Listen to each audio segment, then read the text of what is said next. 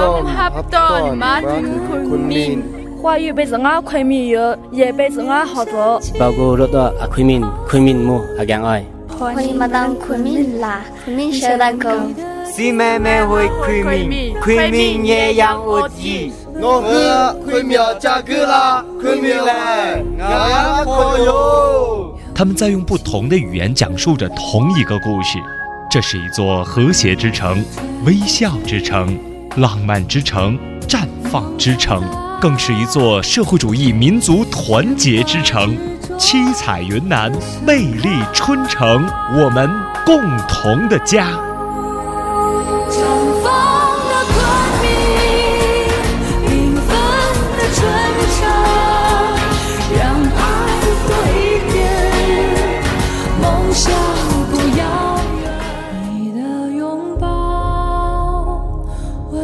大家好，在今天的节目里，我将继续带您行走七彩云南，感受魅力春城。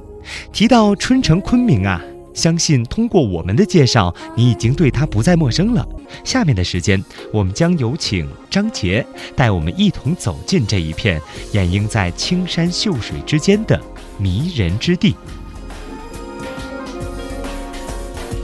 二零零九年十一月八号，在云南香格里拉县举办了二零零九全球旅游度假论坛。我们昆明滇池国家旅游度假区在这个全球旅游度假论坛上呢，荣获了全球最佳旅游度假胜地这么样一个荣誉称号。当时论坛组委会认为，鉴于我们昆明滇池国家旅游度假区在区域性旅游度假方面的贡献和巨大影响力，所以通过综合的评奖和严格的评审呢，颁予了我们这样一个荣誉称号。昆明滇 滇池国家旅游度假区是一九九二年国务院批准建立的全国十二个国家级旅游度假区之一，也是唯一一个位于内陆省份的国家级的旅游度假区。因为我们其他十一个旅游度假区都是在沿海地区。当然，我们昆明滇池国家旅游度假区呢，也是云南省唯一的一个国家级的旅游度假区。从九二年国务院批复建立至今呢，昆明滇池国家旅游度假区形成了以少数民族风情游和高原体育训练为主的两大特色，可以说是在全国这十二个国家级的旅游度假区里面独树一帜。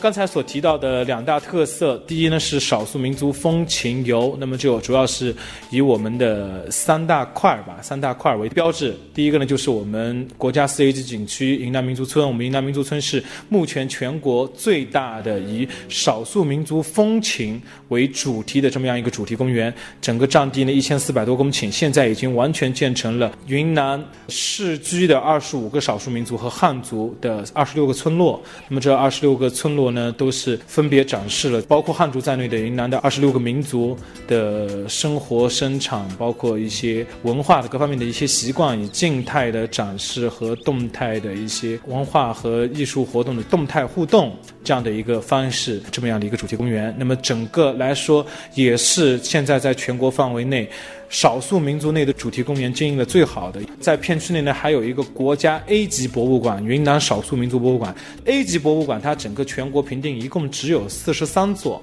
A 级这个概念就是说，我们这个少数民族博物馆是和北京故宫博物院啊是同一等级的博物馆。整个少数民族博物馆是免费对外开放的。那么这是我们第一块少数民族风情游。我们第二个特色呢，就是高原体育训练。高原体育训练呢，在片区内呢，现在是有两个国家级的体育训练基地，一一个是国家级海埂体育训练中心，一个是云南红塔体育训练中心。这两个训练基地呢，现在已经是成为了我们很多国家级的专业运动队伍高原体育训。训练的一个指定场所，那么以他们两个为中心吧，形成了这么一个高原体育训练的特色。当然，从体育训练呢，又衍生出了很多其他东西。我们片区内现在有七大疗养院，有三座四星级的酒店，这些酒店呢，都基本上是配备了齐备的体育训练设施。包括像网球场啊、羽毛球馆啊、保龄球馆啊，整个从设施的，无论从硬件方面来说，还是从整个它的一个专业服务水平上来说，在昆明都可以说是首屈一指的。那么现在在我们这个整个这个片区内呢，